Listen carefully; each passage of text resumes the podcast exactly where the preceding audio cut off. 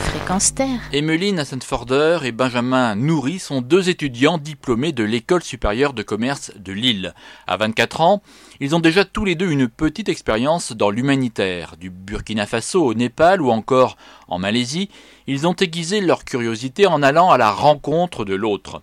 Leur diplôme en poche, ils auraient pu choisir la facilité et faire valoir leur formation commerciale dans une grande entreprise. Mais ils ne voient pas la vie comme cela. Déjà, leur mémoire de fin d'études, ils l'ont consacrée au management des ressources en eau, comprendre l'eau et la façon dont elle est gérée dans les différents points du globe. L'eau, on en parle, on l'utilise, mais sans se préoccuper de savoir si elle peut manquer un jour. L'eau est aussi un acteur de paix, mais souvent aussi une source de conflits. Un constat qui a poussé nos deux jeunes baroudeurs à sillonner la planète à la découverte de 11 bassins hydrographiques majeurs pour analyser les projets de coopération transfrontalière. Alors que la planète est couverte à plus de 70% d'eau, l'inégale répartition de la ressource potable ne permet pas à tout le monde d'en bénéficier de la même manière. De cette eau qui ne se soucie pas des frontières accentue les problèmes liés à son partage, d'où des conflits plus ou moins ouverts entre États.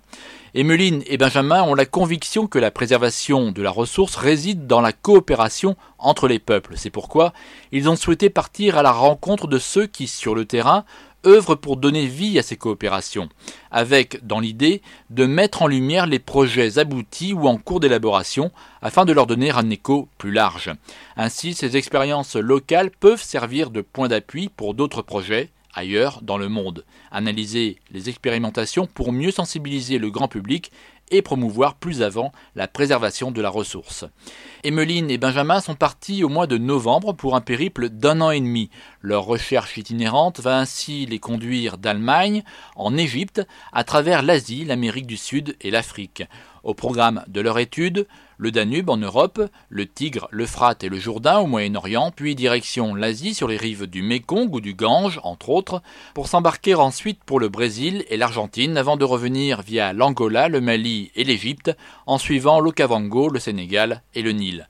En tout 550 jours le long de 11 sillons bleus majeurs qui irriguent la planète. Leur tour du monde, Emmeline et Benjamin le racontent sur leur blog.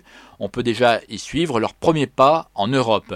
Bratislava, Budapest, Bucarest, la mer Noire, le Danube est leur première découverte. Ce géant qui traverse 19 pays les a séduits et attristés. Le beau Danube bleu, mis en musique par Johann Strauss, n'est pourtant pas si bleu par endroits.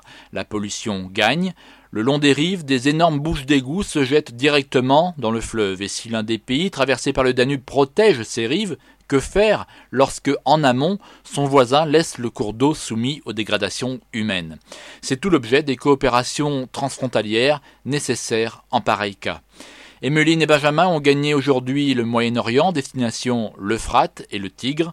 Leur retour est prévu le 15 mai 2010. D'ici là, vous pouvez les accompagner dans leur voyage, découvrir leur carnet de bord, partager leurs expériences et leur faire part de vos commentaires sur leur blog entredeuxeaux.free.fr. Et vous pouvez retrouver toutes les informations sur cette chronique sur notre site www.fréquenceterre.com. Philippe Bourry, la chronique de l'eau, Fréquence Terre.